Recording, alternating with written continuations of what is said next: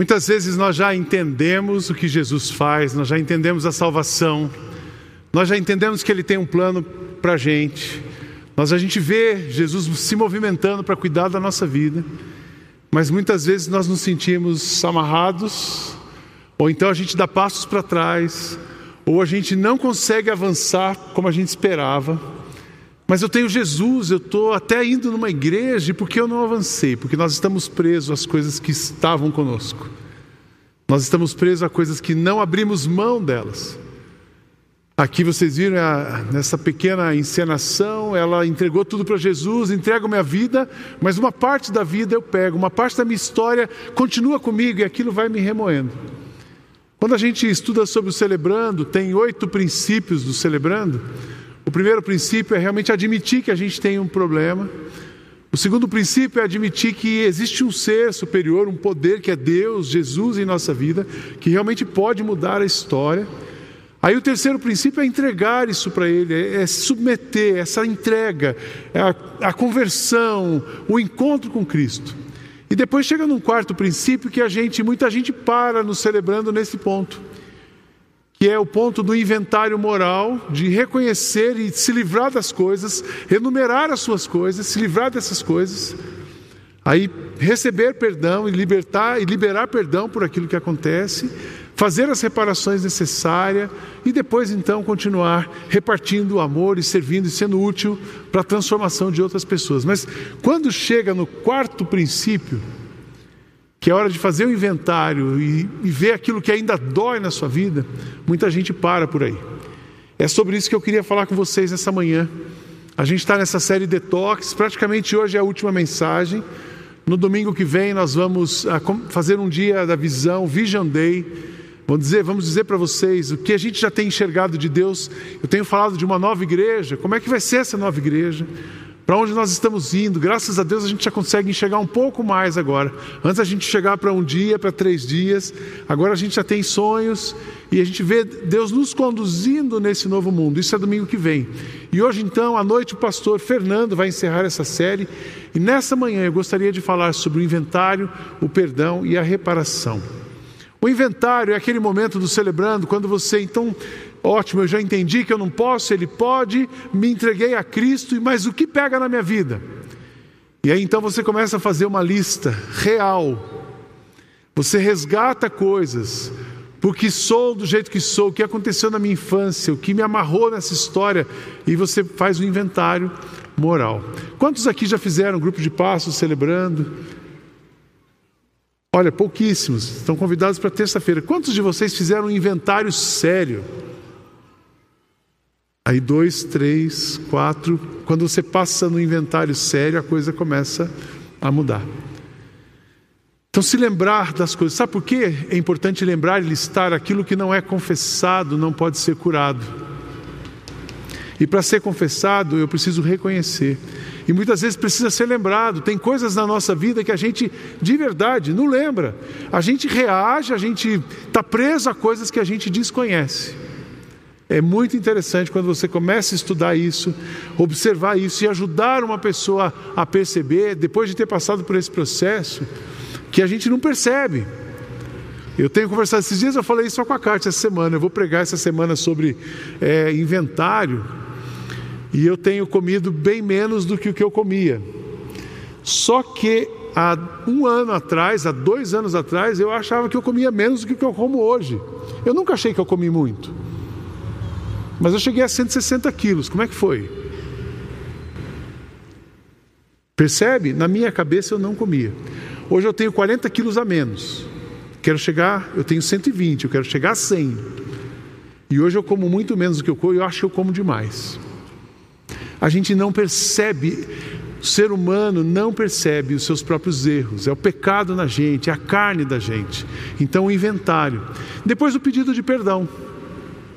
Perdoar é tão difícil. Pedir perdão para alguém é tão difícil. Tem uma aguinha embaixo da minha cadeira. Você pega para mim, meu amor? É, é tão difícil pedir perdão. E é muito difícil perdoar as pessoas. Sabe por que é difícil? Obrigado. Sabe por que é difícil perdoar? Porque a gente tem dificuldade de se perdoar. É tão difícil admitir os seus erros, mas é mais difícil se perdoar pelos seus erros. Com licença, desculpe. Se receber o perdão e se perdoar. Mas quando você vence o perdão, tem uma outra coisa chamada reparação. Eu ofendi o Beto, aí eu falo assim: puxa, mas eu ofendi o Beto? Não, mas puxa, o Beto merece. Aí a minha carne entra em luta comigo. Sim, Sidney, se ofendeu o Beto, você tem que pedir perdão para o Beto. Mas é tão difícil porque meu orgulho me impede de pedir perdão para o Beto. Mas aí também vem o diabo no meu ouvido e fala assim: mas o Beto mereceu. O Beto é um santo, né? O Beto mereceu, a Fernanda que o diga. O Beto mereceu, aí vem aquela, aquela justiça sem piedade, que é do ser humano também. E aí você começa, e aí você fala assim: não, não vou perdoar o Beto, não vou pedir perdão, esquece o Beto, tira o Beto da minha vida. Aí domingo você chega na igreja e encontra o Beto, você passa do outro lado. Aí o Beto está num grupo, você dá, um, você dá uma desculpa, você começa a mentir. Você dá uma desculpa, fala assim: por motivos pessoais, estou trabalhando muito, a pandemia, eu não quero mais ir no grupo do Beto. Já viu isso em algum lugar? E a gente vai se enrolando. Porque é difícil pedir perdão, é difícil ir na direção do outro, é difícil fazer uma reparação. E reparação, ela é fruto de alguém que admitiu seus problemas, seu erro, pediu perdão e foi na direção do outro para refazer uma coisa que se partiu. Por que, que é difícil pedir perdão? Por causa da nossa carne. Mas também eu queria então olhar com vocês algumas coisas sobre o perdão. Para isso, nós vamos ler o texto, e aí Jesus tem resposta para todas as coisas. Nós vamos ler novamente a oração do Pai Nosso.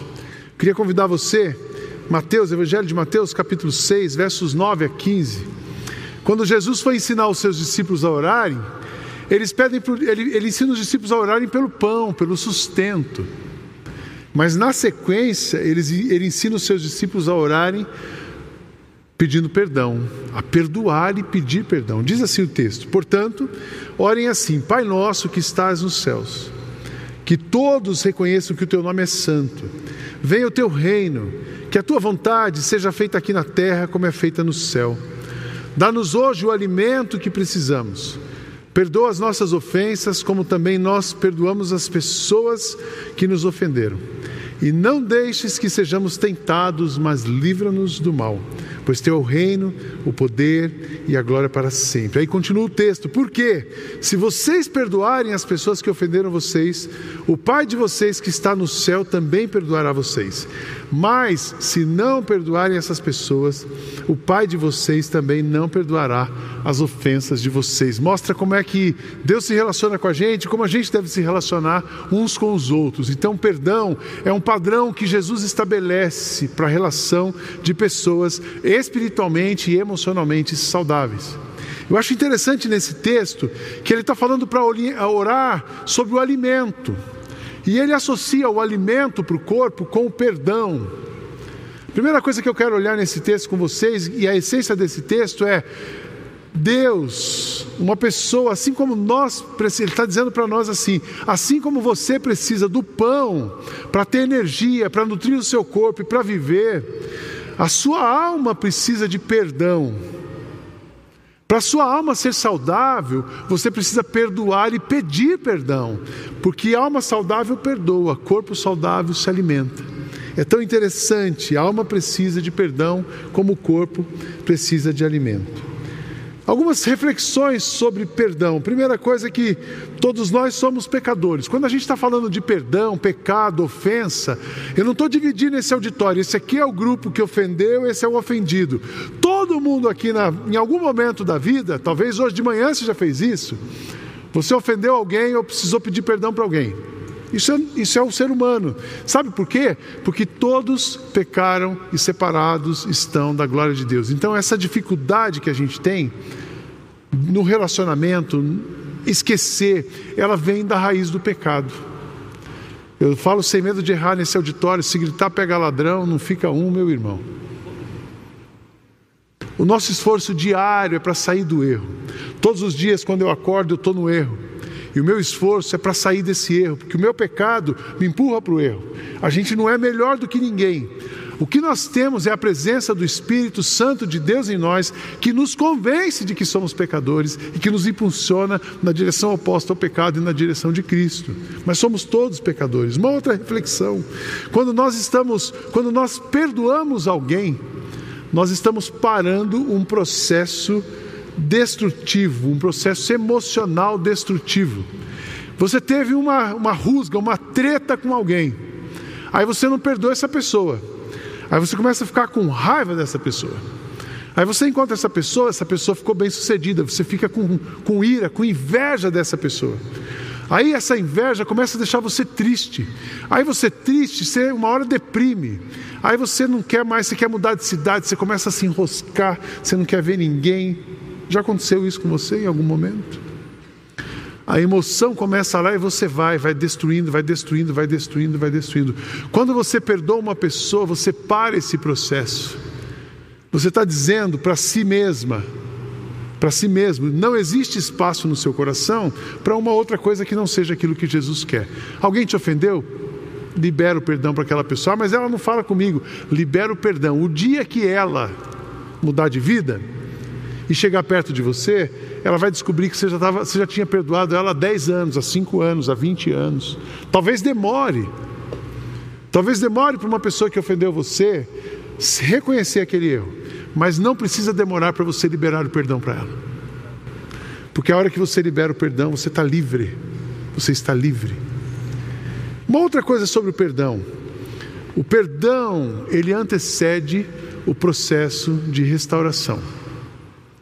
Não tem como ter restauração, renovo, se não tiver perdão. Porque antes do perdão tem uma coisa chamada arrependimento. Nós, cada pessoa precisa se arrepender. Primeiro a gente se arrepende dos pecados. Ah, isso é mais fácil, um arrependimento geral. Mas a gente precisa se arrepender do pecado, daquele pecado que eu tive contra minha esposa e ela comigo. Eu e o meu amigo, aquela, aquele conflito profissional tem que ter arrependimento, confissão. Aquilo que não é confessado não pode ser curado. Se confessarmos os nossos pecados, Ele é fiel e justo para nos purificar e nos perdoar de toda injustiça. Então, arrependimento, confissão, perdão, restauração. Se você espera ser restaurado mas o seu coração está cheio de mágoa, você tem confusões que não resolveram, você não pede perdão porque o seu orgulho não deixa, não vai ter restauração, você vai continuar doente. Você sai de um lugar, vai para o outro, você termina um relacionamento, começa outro, e você fala que ah, as pessoas são problemáticas, você é o problema. Sem dúvida nenhuma, você é responsável por 95% das suas dores e das confusões, das confusões pelas quais você se meteu na sua vida. Não tenho dúvida disso. Mas também, refletindo sobre perdão, o peso que Jesus dá para essa história do perdão, né, mostra aqui o seguinte, e depois a segunda parte do texto, quando a gente perdoa, quando a gente perdoa o irmão como ele nos perdoou, aí sim nós estamos fazendo o que ele mandou. O perdão na vida de uma pessoa é sinal de uma espiritualidade saudável. Ah, eu sou um crente, eu sou isso, eu sou aquilo, mas não perdoo ninguém. Está doente, a sua espiritualidade está doente, a sua emoção está doente, porque um sinal de espiritualidade saudável é gente que pede perdão e gente que oferece perdão. Tem gente que se acha tão bom que ele só oferece, ele não precisa pedir perdão para ninguém.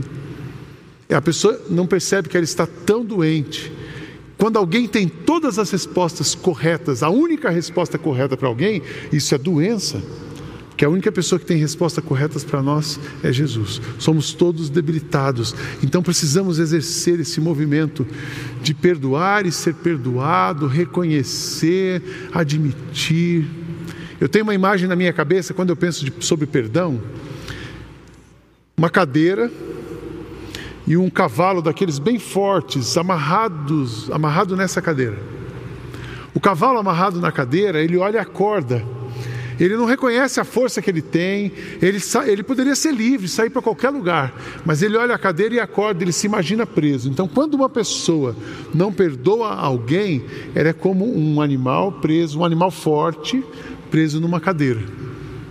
E ele não se liberta. Ele vê a vida passando, as situações mudam, as pessoas evoluem e ele continua no mesmo lugar. Quem não pede perdão não é que decresce, volta para trás, não é que fica parado, volta para trás, fica retrocede na vida. Estuda, estuda, estuda, aprende, aprende, aprende e continua num retrocesso espiritual e emocional. Mas o perdão de verdade, o perdão de verdade, ele traz leveza para a sua vida. É tão bom perdoar alguém, é tão bom sentir-se perdoado por alguém, é tão bom ele traz a leveza, sabe por quê? Porque ele limpa a sua vida. Você tem um problema ali, eu vou de novo com o Beto, tive um problema com ele, pedi perdão e a nossa relação ficou limpa. Demora uns dias que você dá um esbarrão, fica meio roxo, né? Demora uns dias para voltar, mas daqui a pouco. Porque um coração leve e limpo, a sua vida fica leve, fica limpa e você fica livre. Quem pede perdão e libera perdão é uma pessoa livre. Conhecer a verdade te possibilita ser livre, mas praticar a verdade é que realmente torna você livre. Somos livres, só, só, só acreditamos naquilo que praticamos. E quando praticamos, realmente nos tornamos livres das coisas que nos prendem. Um rabino judeu disse que a primeira e geralmente a única pessoa a ser curada pelo perdão é a pessoa que perdoa. Quando genuinamente perdoamos, libertamos um prisioneiro e então descobrimos que o prisioneiro que libertamos éramos nós. Quando você perdoa alguém, é você que você está se libertando de ficar amarrado numa situação, no passado. E eu quero dizer para você nessa manhã, meus irmãos, meu amigo, talvez seja a primeira vez que você entra aqui ou que você esteja nos ouvindo. Eu quero dizer que Deus tem muita coisa para a sua vida. Deus tem muita coisa nova para você experimentar na vida. Essas dores que nós estamos sentindo, elas, elas são permitidas por Deus. Ah, mas Deus criou a dor, Deus não cria a dor, Ele permite. Mas é, faz parte do plano de restauração da humanidade, de transformação da humanidade. Existe muita dor, mas Deus transforma a dor em algo novo que vai abençoar a humanidade e a sua vida e a minha vida nesse momento. Amém, irmãos? Eu acredito nisso. Mas perdoar é tão importante, mas é difícil perdoar. É muito difícil, é fácil de entender. Talvez você fale assim, bom, diz tudo que você está dizendo, Sidney, eu já sei. Mas eu queria que você me ajudasse hoje, nessa manhã, como é que eu coloco isso em prática? E eu separei aqui pelo menos seis sugestões para você de como colocar o perdão na prática. E eu espero que você saia nessa manhã daqui, primeiro sentindo-se perdoado, segundo, perdoando, mesmo que seja a sogra. Você vai falar assim: sim, mas você não conhece a minha sogra. Eu só falo da sogra, do sogro eu não falo. A pessoa mais difícil que você achar, perdoar a pessoa mais difícil.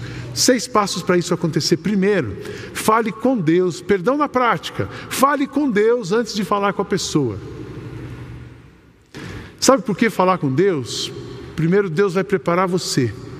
Segundo, Deus vai preparar a pessoa. Terceiro, Deus vai dissipar o diabo. Quando você busca Deus, o diabo foge de você. Então, tudo que é tentação, tudo que é coisa do maligno, nessa relação vai desaparecer. Eu aprendo isso em Tiago, diz assim: Mas ele concede graça maior por isso diz a Escritura: Deus se opõe aos orgulhosos, mas concede graça aos humildes. Portanto, submetam-se a Deus, procura Deus, resistam ao diabo e ele fugirá de vocês. Submetam a Deus e resistam ao diabo e ele fugirá de vocês. Aproximem-se de Deus e ele se aproximará de vocês. Pecadores, limpem as mãos e vocês que têm a mente dividida, purifiquem o coração. Então, antes de falar com a pessoa, comece a orar por essa situação. Porque quando você ora, você está falando com quem resolve. Talvez Deus vai dizer para você assim: ó, libera o perdão agora para essa pessoa. Mas não é a hora de você ir lá. Ou, ela, ou você procura a pessoa e você não quer falar com você. Tudo bem. Não quer falar comigo? Está tudo tranquilo. O dia que essa pessoa voltar, o seu coração está limpo e ela vai descobrir que ela já estava perdoada há muito tempo. Mas procure Deus, ore, fale com Deus antes de falar com a pessoa. Segunda coisa, tome sempre a iniciativa. Ah, mas olha, tudo bem, eu já entendi, mas eu não vou. Agora eu vou esperar de Deus um sinal. Deus vai dar um sinal se eu devo ir ou se eu não devo ir. Você que gosta de sinais, sabe qual é o sinal de Deus se você deve ir ou não deve ir? Está aqui em Mateus capítulo 5. Olha o sinal de Deus para você. Portanto, se você tiver apresentado a sua oferta diante do altar, apresentando a sua oferta diante do altar, e ali você se lembrar do, de que seu irmão tem algo contra você, deixe a sua oferta diante do altar, vá primeiro reconciliar-se com seu irmão e depois volte e apresente a sua oferta. Esse é o sinal de Deus para você. Você tem que pedir perdão para alguém? Você tem que liberar perdão para alguém, está dado o sinal. Amém? Ah, não, vou esperar. Se a, pessoa, se a pessoa curtir uma coisa minha no Facebook, é um sinal de Deus que eu vou ter que procurá-la. Eu tenho 12 anos e é assim que eu reajo. Tem muito adulto de 40, 50, 30, é, se, se demonstrando na rede social como 12, 13, 11. Às, às vezes o de 11 está mais, mais maduro que o de 40, né? Então presta atenção nisso, gente. Presta atenção nisso, igreja. Emoção, espiritualidade, emocionalmente saudável. A gente, os sinais que nós precisamos estão na palavra de Deus. Os sinais que nós precisamos estão aqui para os nossos relacionamentos. Então fale com Deus, tome a iniciativa. Sabe por que tome iniciativa? Porque aí você tem que deixar Deus quebrar o seu orgulho. Para você dar passo na direção de alguém e pedir perdão, você não pode ser orgulhoso, porque o orgulho não combina com Jesus e não, quem é orgulhoso não pede perdão. Terceiro, tenha compaixão pelos sentimentos dos envolvidos. Puxa, eu, eu tenho que perdoar o Beto, mas o Beto, ah, o Beto ele chega muito estressado na igreja, ele é muito, tá louco. Relacionar com o Beto, vocês conhecem o Beto, vocês sabem como ele é estressado, né? É o pastor do sossego aqui, é o nosso Golden. Mas aí o Beto estressou num dia e me ofendeu. Aí eu vou lembrar assim, puxa, coitado do cara. 300 filhos para dar banho de manhã. Se perde nas mamadeiras. Chegar estressado, ele estava estressado aquele dia, deixa eu relevar o que o Beto fez. Isso é compaixão. É você se colocar no lugar do outro. A Kátia, a minha família, né? minha mãe, a minha mãe era daquela sogra assim maravilhosa, mas ela era ranheta. Mas chegou uma época que a gente fala assim: olha, é melhor a gente, a gente mudar, ela não vai mudar mais. Ela vai chegar em casa e vai mudar a sala sempre. É melhor ela mudar e depois a gente desmudar. Ela vai querer que a gente coma a comida que ela fez, tem que ser, ela escolhe o cardápio. Não vai doer nada você comer a comida da sogra que ela escolheu num dia. Você não precisa criar uma treta. Se coloca no lugar da pessoa. Pedir perdão precisa ter compaixão. Nós somos nós que somos fortes devemos suportar as fraquezas dos fracos e não agradar a nós mesmos. Cada um de nós deve agradar o seu próximo para o bem dele, para a edificação dele. Quarta coisa, confesse a sua parte no conflito. Ninguém é 100% certo, ninguém é 100% errado. Aquela confusão que você teve, que magoou você, tinha alguma parte que era sua mas é difícil admitir, mas reconheça a sua parte. Por que você repara no cisco que está no olho do seu irmão e não se dá conta de que uma viga está no seu próprio olho? Como você pode dizer ao seu irmão: Deixe-me tirar o cisco do seu olho, quando há uma viga no seu olho? Hipócrita! Tire primeiro a viga do seu olho, e então você verá claramente quando para tirar o cisco do olho do seu irmão. Antes de você ir falar com alguém, põe um espelho na sua frente. O que é seu? Dessa confusão. O que, é do outro? Só assuma a sua parte, não assuma a parte do outro, mas assuma a sua parte. Isso vai ajudar muito. Falar com, com Deus antes da pessoa, tomar a iniciativa, ter compaixão dos envolvidos, confesse a sua parte, invista contra o problema e não contra a pessoa. Problema e pessoa. Muitas vezes nós misturamos e aquilo que nós chamamos de problema é a pessoa, e aquilo que nós chamamos de pessoa é o problema. Pessoa é pessoa, problema é problema. Mas foi a pessoa que fez, foi a pessoa. Mas aquela pessoa, ela é amada por Deus, ela é seu irmão na fé, ela é membro da sua família, ela é alvo da graça de Jesus. Jesus morreu por você e por ela. Isso é a pessoa, atacar o problema e não atacar pessoas. O sábio de coração é considerado prudência. Quem fala com equilíbrio promove a instrução. Então, pensar bem, agir com sabedoria. Muitas vezes nós queremos resolver uma questão de perdão. Eu estava certo, você estava errado. Enquanto você ficar, eu estou certo, você está errado, isso nunca terá fim. Mas a sabedoria ajuda a chegar no equilíbrio e sair o perdão e promover o perdão. por último, dê ênfase à reconciliação. Nessa história de perdão, de conversa, de restauração, é melhor ter paz do que ter razão. Muitas vezes em um conflito eu falei, bom, aqui para eu sair desse conflito, para acabar esse conflito, eu preciso deixar a pessoa com a razão e a gente fica com a paz. Não se preocupe em ter razão, se preocupe em ter paz. Se for possível, quando depender de você, tenha paz com todos os homens. Às vezes você procurou uma pessoa e ela não quis. Fique em paz, libera o perdão para ela, fique em paz, deixa ela lá. Isso é uma outra coisa. Jesus não está pedindo para você assim, perdoa a pessoa e leva hoje à noite ela para jantar na sua casa. Não, perdoa a pessoa e deixa ela lá. Porque gente tóxica às vezes precisa ficar longe de você até Jesus trabalhar na vida dela, porque senão ela contamina você. Então você fica longe, se refaz e mantém a distância, mas perdoa. Mantenha a distância e perdoa para você não ficar amarrado naquela pessoa. Aí você diz assim, Sidney, como é que eu perdoo uma pessoa que já morreu? Uma pessoa que nunca mais eu vi na vida, mas até hoje eu, eu tenho mágoa dessa pessoa, ela já faleceu e eu estou preso a essa situação. Eu me lembro de uma época eu era padrinho de um homem nos celebrando, e esse homem tinha 40 anos naquele momento. Ele disse assim: Sidney, tem uma coisa, eu não consigo. Meu pai, ele tem um pai idoso, 70, mais de 70 anos na época, estava doente. Ele disse assim: Eu não consigo me relacionar bem com meu pai, eu não consigo ter afinidade com meu pai. Porque o meu pai, quando eu era criança, eu tinha uns 7, 8 anos, e o meu pai traiu a minha mãe. Eles não sabem, mas eu vi uma conversa dos dois. A minha mãe sofreu muito, minha mãe que batalhava por nós, pela casa.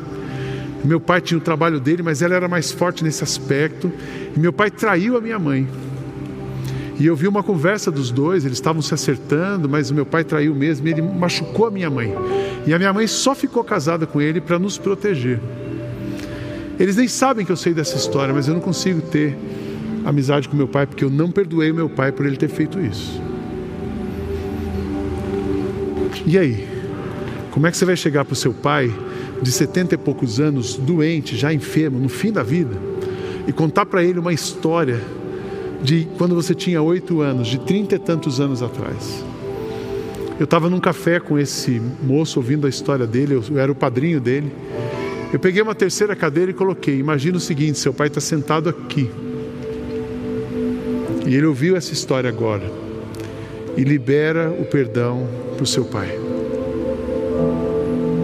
E aquele moço liberou o perdão para o pai dele. A relação dos dois terminou bem. O pai doente já no fim da vida. É um pouco melhor do que era. Então, libera perdão. Eu já vi no celebrando gente que trouxe a caixa de cinzas da pessoa, botou no lugar e, e foi um perdão espiritual, emocional. Não é reencarnação, não é nada disso, não, pelo amor de Deus mas é você se libertar da cadeira.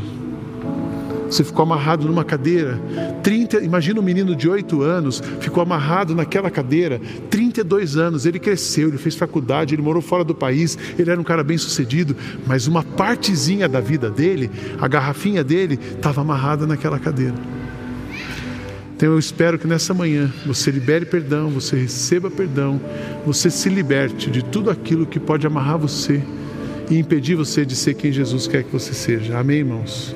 Feche seus olhos. queria que você orasse. A equipe de louvor vai nos liderar numa música, numa oração que é uma música. Mesmo sentado aí no seu lugar, comece a cantar com eles, orando.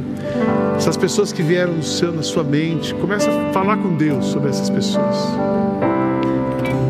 E eu quero terminar depois orando. Eu quero terminar orando por você orar juntos aqui.